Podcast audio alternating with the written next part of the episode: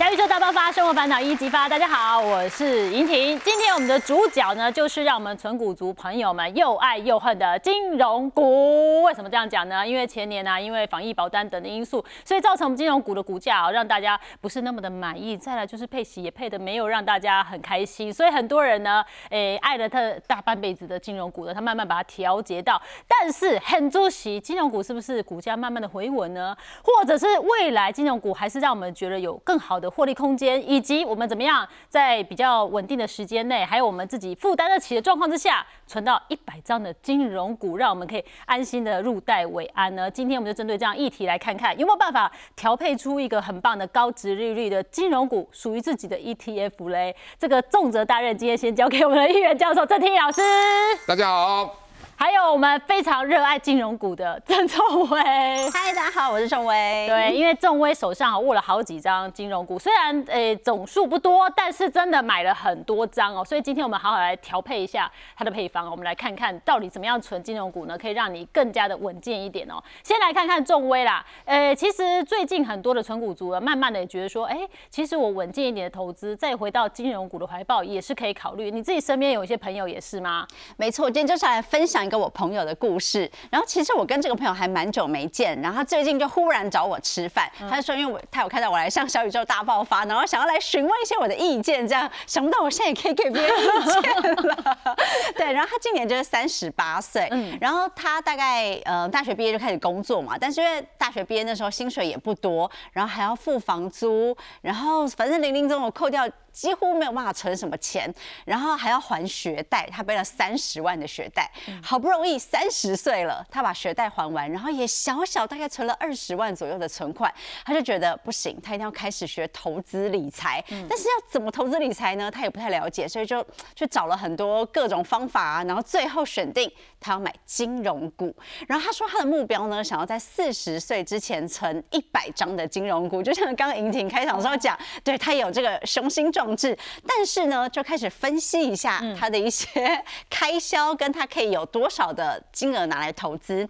他大概三十岁之后，薪水四万块左右，嗯，然后呢，房租每个月一万块，然后跟一些朋友见面呐、吃饭呐、娱乐开销一个月大概是四千块，然后生活费啊，还有自己的嗯餐饮费、交通费等等，每个月大概扣掉一万块，校庆费六千块，最后呢，他每个月可以拿来投资的钱大概是一万块左右。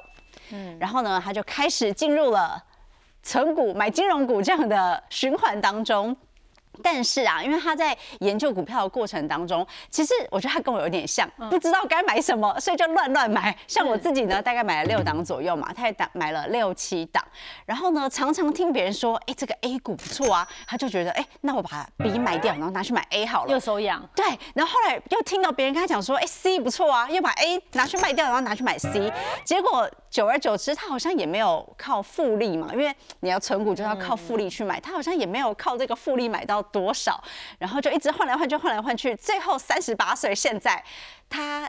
呃，投资金额加起来大概就是比一百万多一点点而已。啊，对所以并没有很明显的获利，没错是逼自己把钱存下来了。对 有对，点好像没有办法赚到。耶对，然后离他一百张目标也有点遥远。对，没关系，不管你现在几岁，你现在要朝金融股来做存股，我们今天手把手，因为郑老师要来教我们。我们先来讲这个 moment 哦，很猪喜我在看金融股哦，你会想到，哎、现在对岸中国大陆好像有恒大啊，然后还有碧桂园等的话题啊的这些暴雷的状况，我金融股现在进场 OK 吗？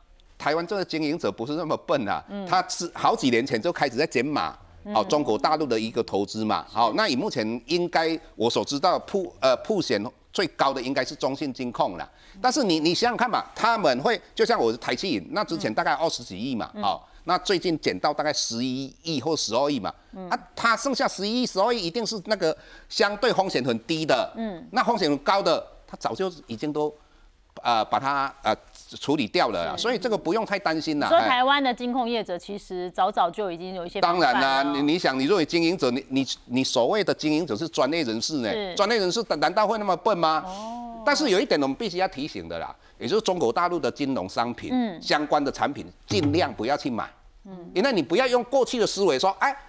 哦，我们的跌升的就是最大利多，但是这个中国大陆现在是一个结构性的改变，嗯，你不会用过去的思维去看这个，因为过去中国是一个全世界第二大经济体，那现在真的发生的问题了，所以风险要控管好，嗯，比较稳健。对啊，就这样啊。那刚才他讲到的，就是说，哦，他的朋友这个遭遇。说实在，我在学校里教书啊，很多人都有携带啊，嗯，所以真的是很辛苦啊。现在年轻人真的很辛苦，你要存钱真的很困难，很难很难，对不对？啊，所以他刚才讲的这个，我们去看一下哦。如果他现在有二十万嘛，那二十万的话，每每一年再存十二块，嗯，啊，十二万。那现在如果他去买所谓一三金嘛，一三金很多人喜欢它，我我还记得，呃，这一次的话配息跟配股的话，相对的，因为去年有。再见叠加损失等等，那相对的不理想嘛？那不理想，就很多媒体就写的说纯股主要哭哭。那时候我 我我在那时候我刚好在做按摩椅，那我看到这些纯股主看到这个一定心里非常不舒服的。那我就写了一篇文章哈，我说呃媒体下标总不温柔嘛哈，总是太沉重了。那我就写说它的总值率多少嘛？那我个人认为一三金是不错的哈。那如果这样每个月。呃，每一个一万块，一年就十二万嘛，所以第一年你大概有三十二万嘛，哈，那三十二万的话，你就是去可以买到十三点九张嘛，那一直累积下来的话，我们到第五年，第五年的话，大概存呃投投入的金成本大概八十万嘛，八十万你可以买四十二张，嗯，那四十二张的话，你看哦，你整个的资产的累积已经破百了啊，是。啊，破百了，那如果你到第十年，嗯，那第十年的话，你大概你的成本每个月还是一万一万，对对，一万一万就一百四十万。那你的整个累积的资产的话，大概两百三十六万左右嘛。对。那这个地方的话，哦，你的呃，我们讲到一百张嘛，一百张你只有存到九十二点四张嘛。是。但是各位，我们我们没有把这个现金股利放进去哦。哦。如果你每年领到了现金股利，我们什么什么叫做哦？用诶所谓的时时间复利创造你的财富，就是你每一年领到的现金，你必须要再去买股票，嗯，不要去买，可能拿去买化妆品，吃吃东西哈。那如果这样累积的话，大概一百张的。对。哦，那这个是以二十三点一的股价作为我们的计算基础吧？对。那我个人认为，呃，很多投资朋友们哈，嗯，你还是好好去存金融股了，嗯，哎，为什么？尤其你看到大家都喊你说金融股非常好的时候，有没有？那时候你大概先把它卖掉了。对呀，那卖掉。总觉得呃，它涨起来就应该卖一波那种感觉。没有，你就先卖掉一半嘛。那等一下我再教你们怎么样去卖嘛。但玉山金啊，人家不是说增资一百六十亿，那这样我股本是不是就被稀释了？我要怎么去看待这些事？那很多人就是旧有的思维，你别的企业可以这样去思维，或是说有一些企业它的产值，全世界产值。它就是有一个极限，嗯，但是我们金融股它本身来讲没有极限，嗯，所谓没有极限就是说，事实上我们台湾的所有金融股的资本额加一加的话，哦，跟国外随便一人家一家比较大的金融机构那种比不上嘛，嗯，所以我的意思是说，只要金融机构它能够增加它的资本额，第一个它可以符合资本市值率，对，那因为你要知道哈，什么叫资本市值率？简单的讲哈。我们的过去我们在算这个风险性资产，我们过去都会认为说现金呐，或哦现金，或是政府放款对银行去放款是咩资产？对啊。那担保放款这个都是资产嘛，投资股票都要资产嘛。但是这些资产里面的话，有些风险比较高，有些风险比较低啊。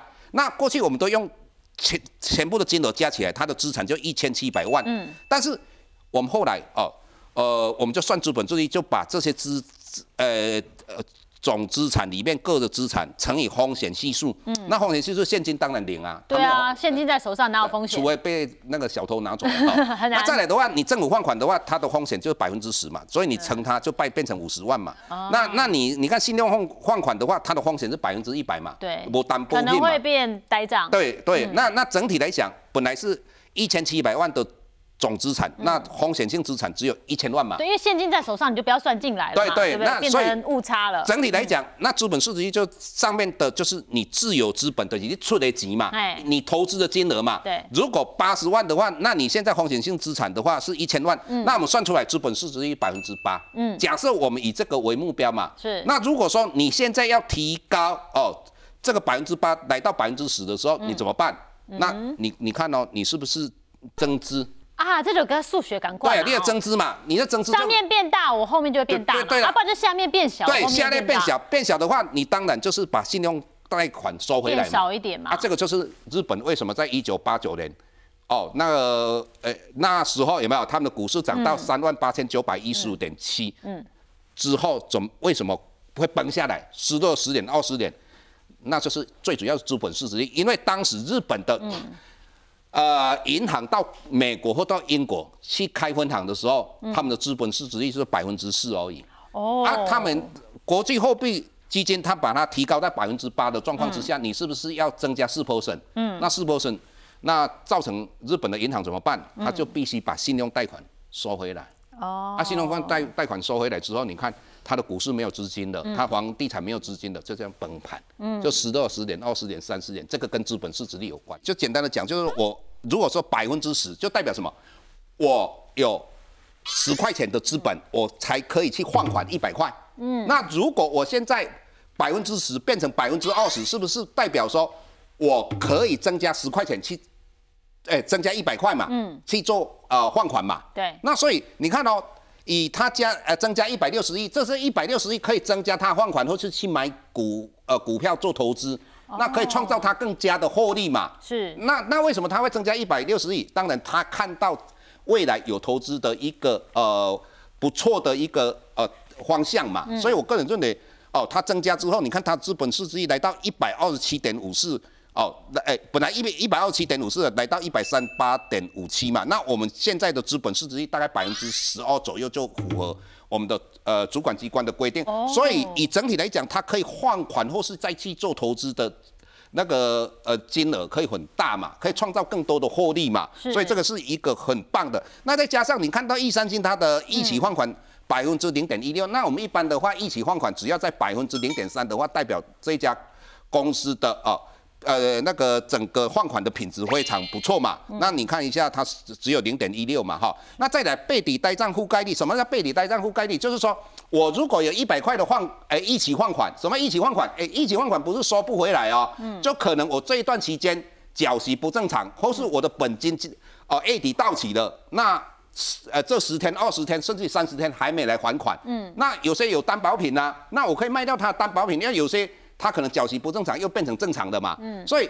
它以目前来讲，它是七百五十，就代表它的一块钱的一期换款一百块好了，嗯，它有七百五十二块的现金准备在那边，万一这个一起换款一百块，把它变成呆账的话，你看哦，我是不是减掉一百块，我还有六百多块嘛？哦，它储备能量很够了。对啊，所以我的意思说，只要一起换款比较低。那背底呆账覆盖率比较高，那就是代表这一家公司将来的获利会非常稳定。哦，这纯粹是我们看玉山金哦。事实上，台湾很多的银行啊，它的不管是预放比啊，还有它的这个覆盖率啊，其实都还蛮不错的，都很很棒哦。你看哦，我们把它呃全部来讲的话哈，整体平均大概零点一六嘛。哎，我记得美国好像更高哦。美国很高啊，那中国大陆根本不用不用想，那黑洞。五六趴以上是 五六趴，加死了。哎，这个我没有特特定去看去注意它，但是这个绝对是跑不掉的，而且他们会盖牌。那台湾的话，过去我们呃在呃应该是什么民营机构呃民营银行出来之后，有一段时间我们的易放比例也非常高嘛。那时候我在做催收嘛，那我们必须把那些一起放款变成呆账的，把它全部去拍卖掉。那个我曾经参与过。嗯。那你看到现在的话，所有的易放比例的话，那张颖零点二。哎，这个零诶低零点三 percent 嘛，也是很不错的。那你你看到元大只有零点零五 percent，哦，那你看到永丰金哦零点一 percent，那你看我们的易换，哎，就这种换款的品质都非常棒啊，所以这个不用担心。那再来的话，我们再看一下哦，整体的银行的背底呆账户概率嘛。嗯。两千零五年是一个重要的日子，为什么很重要？因为那一年我刚好到日本要去念博士，哦，那时候我做放款嘛，所以刚好你那时候做，你记得这个数字？对，所以他那时候就是四十九点八九，等于讲我一百块的一起放款，我给提了四十九块，无到五十块，准备将来如果一百块呆账的话，对，呆账的话，那我用四十九块赔得起吗？赔不起嘛。赔不起呢。那你看现在的话，哦。二零二二年七月的话，已经八百三十九，就代表我一百块的一起放款，我是不是有八百多块可以准备来啊？全部都呆呆账也没关系嘛，啊，我可以来还嘛。所以你看这个就是我们看到一起放款跟你背底呆账覆盖率，它是衡量一家银行将来获利是否稳定的很重要的两个指标。对，这就有点像我们在玩电动啦哈。你哎如果失血，那个鞋带准备几包啊？哈，你那个现在是百分之八百三呃八百三十九点七一哦，就是你有八倍以上的血量，你不用担心啦。对如果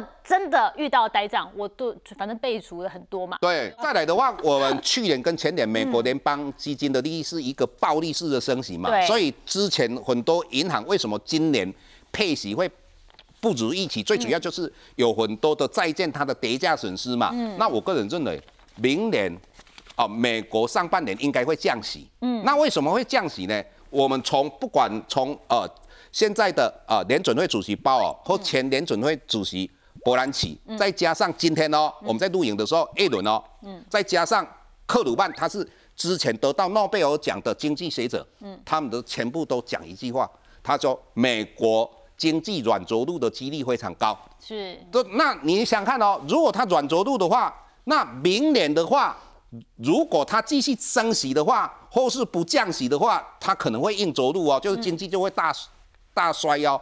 因为你要知道，所谓货币政策它有递延性，什么递延性？我用油啊对对不哎？如果说我去年三月份是不是开始升息？对那它真正影响到实体经济就今年的三月份。对那去年的七月份就影响到今年的大概七月份嘛。嗯。那我的意思是说，在这种状况之下，明年如果美国如同我们预期的上半年就降息，或是下半年也好啦，嗯，那之前他们提列的跌价损失全部可以冲回来。哦。那明年的话，他们的配息就非常有机会。是，所以老师真的浅显易懂，让我们了解那个重位可以 h 串着嘞。像我们很单纯，我们就看殖利率。你在买金融股，你是怎么看？说实话，我更单纯，我连殖利率怎么看都不知道。没有啦，我觉得。呃，虽然我不太知道殖利率怎么看，但是呢，我还是有一套我自己的选股逻辑，嗯就是我还是会看它发放的那个现金股利有多少是。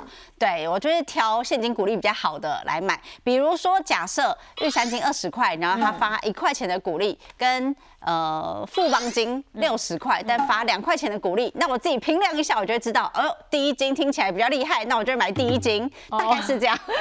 老师教我们算好了，我们是一张白纸。那它化繁为减是一个很是很好的方法生活快乐一点，那是一个很不错的方式啊。嗯那没关系啊，如果你们需要的话，我每几个月就提供一张哦算值率给你们看哦，那就好了嘛。好，老师带我们来计算一下啦，手把手哦，哦，啊，那再来，我们跟各位讲了，为什么呃，我们一直在强调说，呃，金融股的话哈，呃，跟其他的呃个股不一样哈。我刚才强调就是说，金融股拿到了钱之后，它可以做投资的那个呃，就是呃，可以投资股票，可以投资呃所谓哎换款，因为它投资的标的又无限大嘛，对。它不像如我们讲触控面板，触控面板它可能是它的产值就五十亿嘛，嗯，啊，你如果说呃我的资本呢一直增加的话，那说实在的，我没有投资的机会，我将来当然会稀释 EPS。第二个，你要了解哈，金融股为什么要算的是什么？总值利率，不是现金值利率？那总值利率怎么样算呢？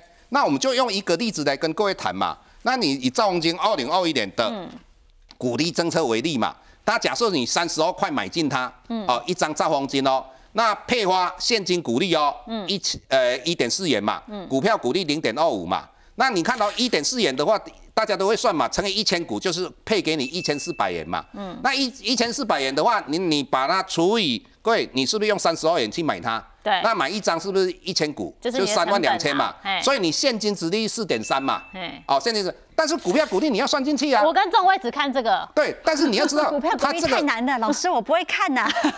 这个增加零点 二五，对不对？对零零点二五的话，股票股利我就讲到这个资金它可以再去做投资嘛。嗯。那所以零点二五的话，就代表二十五股。嗯。哦，零点二五就二十五股，那你乘以三十二，就是你如果把它卖掉，你可以拿到的现金是八百块嘛。哦，那你把一千四百块加上八百块的话，那你是不是全部拿到的再除以你投资进去三万两千？那你总值率六点八 percent 啊。哟，很诱人呢。啊，本来就是啊，但因为他拿到钱，我就跟你讲，他有资本市值率的问题，是所以他呃，如果他没有符合资本四十亿，他就不能再换款，不能再做投资股票，嗯，所以只要他的资本提高，嗯，他就可以增加换款跟投资。那对他来创造获利是有有帮助的。各位观众朋友，不要觉得不可思议、不可能。今天要告诉大家，可以直接自主金融股的 ETF，而且有总值利率要突破七 percent。我们就用最难的题目，众威现在手上的持股来帮他调配一下。众威现在手上的持股，让我们了解一下。好，但是在给大家看我的金融股之前，必须要让大家知道我为什么会开始买金融股，这次是非常惨痛的领悟啊！曾经两三年前，我也幻想自己可以是中年股神，所以就开始跟大家一起封个股，什么夯我就买什么。结果就如大家看到的，我现在账面上的损益二三四五负的，全部都是一片绿油油这样。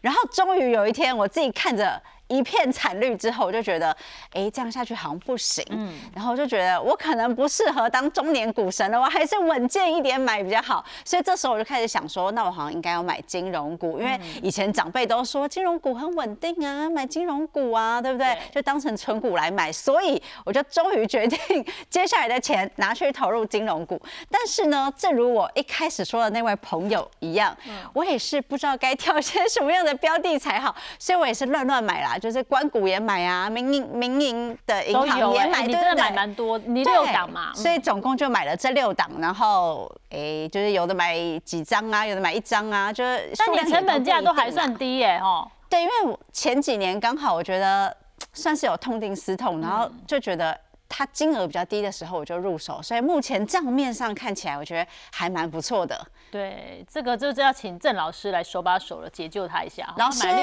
那其其实这样可以吗？存股的话真的是要耐心的，等待等待等待它。相对低的时候才去买，嗯，好，尤其你是纯股主，对，好，那不要说呃呃这段期间，不管媒体啦，或是我们投资达人一直在喊的时候，你去买它，那往往都买到最高点。我相信大家都有这种经验嘛，嗯，那二零二零年可以讲说。财务自由话喊得最大声嘛？那二零二三年的话，它就如同萧亚轩的一首歌，叫做《最最熟悉的陌生人》。那那所以你再看一下哈，它在这个这个地方的话，国泰金跟富邦金，以我的个人看法，要赚是赚资本利得，就价差，不是在赚，呃，不是在赚它值利，因为它二零二六年又有一些呃所谓的。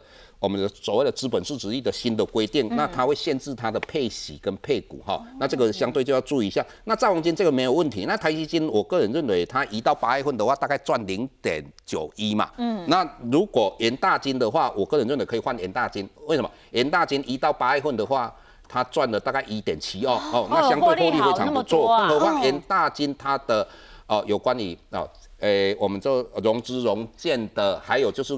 股票的手续费这方面的话，我个人我个人认为啊，未来的话，台股应该成交量都两千亿以上，应该不会跑跑不掉了，因为整个市场资金还有非常的充沛哈。那永旺金这个也不错哈，它前一到八月份大概赚零点九诶九亿左右。那中信诶 OK，所以我个人认为这边比较需要换的就台新金，因为中信金控、远大金控、货一地金控获利都。都还可以，还不错。好的，好的。台新金的获利相对就差一点点，不如调节掉。嗯，哦，那国泰金呢？您是觉得说，如果它跌的不够深的话，一般来讲，我认为像呃国泰金的话，没有四十块以下，我不会去买它。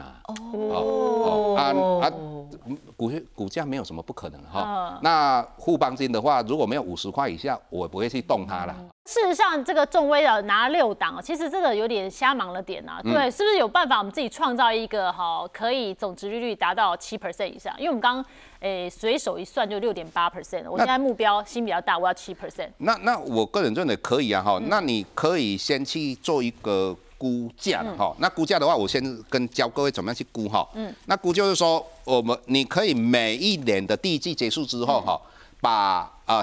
呃，前三个月的它的获利，把它除以三，哦，再乘以十哦，那你就可以估出来。用前三个月去反推一下对，那为什么三个月可以估呢？最主要，一般金融股七月份、八月份的话，它获利会相对比哦过呃前六个月来的好。为什么？因为它有它一定有转投资，可以配股息、股配诶股利嘛。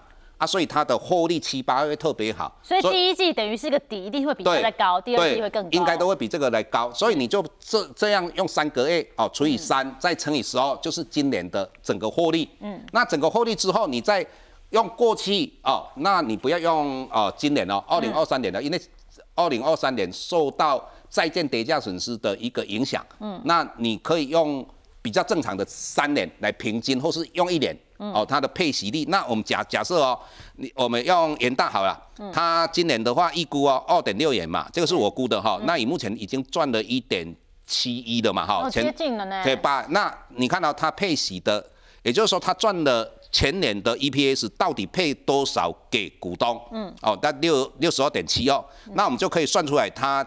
今诶，明年大概配一点六嘛，预估。那那你就开始算哦。如果殖利率五趴的时候，它的价格多少？你就把一点六除以百分之五，就零点零五嘛。嗯。那算出来就是三十二点九。那如果六趴的时候，你要要六趴以上的殖利率的话，那一定要买比二七点四来的低。是。那如果你要七趴以上的殖利率的话，要买呃。买的比二三点五来的低，是。啊，所以你以目前大概我们在录影的时候，大概二十四块左左右嘛，哎呦，哎，大概它就是六点六点多左右哈，对，接近七，对，六点多。那所以在这种状况之下，你把它全部算出来之后，嗯，那你怎么样去做吗？你就把它挑出来哦。假设说我们挑出来的话，我们前面几档比较厉害的哈，你就把它挑出来，值利率比较高的，嗯，你把它挑出来之后，你就是把它创造一个 ETF，嗯，那你如果说一个月有一万块的话。那你就各买两千五百块哦哦，因为现在零股可以买嘛哈。那再来的话，我们所谓的呃，我我这么讲哈，呃，未来是一个 AI 时代的来临嘛。对。那我们的平均寿命都会相对的提高嘛。嗯。那以过去康熙三百年前，那我们当然没有办法去统计他们的平均寿命，大概我大概三四十岁啦。嗯。那现在高科技出来，大概六七十岁，再加上一直在进步当中。对。所以将来。百岁人瑞不是梦，对，一百二十岁，一百二十岁，尤其现在年轻人真的是假霸凌呢。我不是随便乱讲了，那个林百里最近去呃跟那个呃呃三金总医院的时候，他用心电图就可以确定五十种疾病了。那新药的开发，过去你在以前在做油啊，那是用人一滴一滴在滴，现在 AI 的话，那个新药要制造出来很快，是，那完了，嗯，你活到一百二十岁。最重要是什么？你如果六十岁退休，还后面还有六十啊！我退休金只有准备个二十年后，对不对？那我活到八十岁没钱了。所以我说实在，将来就是要 smart 存股哦，不是用过去用，不要用跟我讲说懒人的投资方法。你想话嘛？你做任何的事业用懒人的话会成功吗？哦，也是哦，就怕命都不不一定会成功啊。对哦啊，所以在这种状况之下的话，我用金融股来举例嘛。那金融股我们可以算出来它的。呃，五趴、六趴、七趴的殖利率嘛，你买的合理的价格。对啊，如果说假设了哈，我们现在元大哦，那元大的话，我们本来它是有七趴，后来股价涨上来嘛，嗯，股价涨到了三十二点九了，对。啊，那就没有没有到七趴了，对，那你就把它卖掉啊，啊去找那个七趴的啊，对哈，那么多档可以选，我为什么要这样的话，第一个为什么？因为你也不会无聊。你还可以换存股，活活到一百二十岁，对你你存股也不会无聊啊？为什么要 ETF？嗯，因为你要知道，如果你买一档，那如果那今天的话表现不好，你心情就不好。哦。啊，第二个你要知道，如果买四档五档的话，有一个好处。嗯。为什么？因为他们配息寄给你的那个领息的时间不一样。对。啊，你总共可以快乐四四次，如果五档就五次。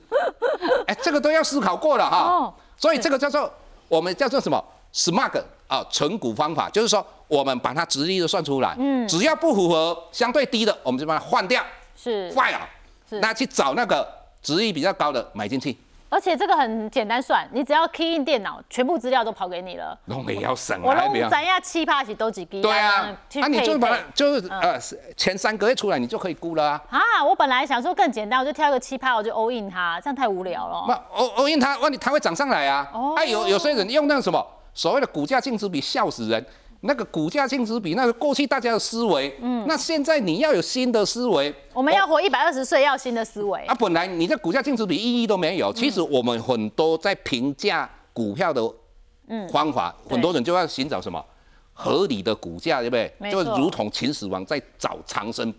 长生不老之药，没有一个一百二十岁，没有任何一个，不管你用本利比的方法，或是股价评价模式，或是所谓的我们刚呃讲到的股价净值比，那个都没有一个标准。所以我刚才讲了，如同秦始皇在找什么长生不老之药嘛。对。哎啊，所以我我现在因为金融股最简单，它要估很容易啊，所以我们的方法就是当你本来是认为它有七趴左右，结果它已经没有到七趴了，那你就把它卖掉，去找一个值一比较比较高的，好不好？好。我就是这样子去配我的这个四分之一、四分之一，我去分配我手边的现金。啊，如果说你然后再反复有投入，对，远大的话，你现在存到十二万了，哎对不对？啊，十二万啊，它已经涨到这个地方了嘛，啊，你就把那十二万全部卖掉，去找一个值率相对高的奇葩的嘛，对不对？对啊说不定股价还更便宜耶。对啊对不对？你还可以买的张数比较多啊。对啊，哦，这样调节。那你刚刚说的，其实配息大家配息的时间不一样，得到快乐也不一样。啊，其实配息哦，刚刚郑听老师一直说，不要再去请大家吃饭，不要再去什么庆功宴。你说配席，我就要继续投入了那、。当然啦，你不要说啊旁边呃主像美丽的主持人一配席出来啊，你旁边的工作人员就想哦，你又拿到一个 配息我了。板豆啊，下郎 K 哦。我跟你讲，那时候要做抠哎，连一杯饮料都不能请人家，嗯，那个是要决心，懂吗？是，那是原则，好不好？嗯，你要存股，要用时间复利创造你的财富，那你就要坚持。对给的钱可以用，但是花下来的现金一定要继续买，对这个财富力。那配息有的是那种年配的，嗯啊，有的是一年配两次哦。那其实好像会有一些差异，对不对？当然，第一个你每季或是每半年配息一次的话，哈，相对的你的快乐程度会越高嘛哎。你打高位那种，就像说我举个例子，像我的女儿现在大概买个快要买一百张的二十年公债 ETF 哦啊，我为什么跟她买？是公债 ETF 对我为什么跟她买五六档？她自己买的啦。为什么？啊，因为他们配息的时间都不一样啊。哦啊，三五十啊，你都看到讲啊，五千块、好心情好六千块。啊，我们以前都是账单来，对不对？对都是不好的，对不对？嗯都要付出去的。对那现在不一样啊。那跟信用卡账单不一样，那是对告诉你你赚到的。对啊，所以这个是一个创造你快乐的嘛。嗯那当然，我们现在一般来讲，很多为了吸引社会大众去买，尤其 ETF 啊，哈对，他们大概都是一把季配息啦，哈，那季配息当然这个复利就不一样啦。新年快乐对，如果你你哦，同样哦，你一年每一个月一万块嘛，哈，那一年的话一呃十二万嘛，十二万的话，如果每半年就配息一次的话，你看哦，一年之后的话，你就本来是十二万就变成哦十二万一千八百元嘛。嗯。那如果每季哦都配息给你的话，你看哦，一年之后就达到十二万两千两七百二十七块哦。嗯。那你看十年之后。会很大的不一样哦。如果你是年配息的，大概一百五十八万，那如果半年配息一百六十一万，是比它大哦，差很多喽。对，这边一百六十二万，那在十五年之后的话，那差的更大哈。那你如果279年配息两百七十九一，次的，这个两百八十五，那这两百八十八，啊，因为这个是养老金，所以要计较，哦养老金要计较对。对，因为我要活一百二十岁对啊，每年都要赚。对啊，所以说实在，这个是用一万呢。哎，这都还是持续投入，对不对？对，当然是持续投入，就是要记得哎，当你要空凯的时阵，别的地方可以空凯，但是拿到那个现金股利一定不能空凯哦，哎，那你这样讲，这是季配嘛？我更贪心，我要月月配嘞，啊。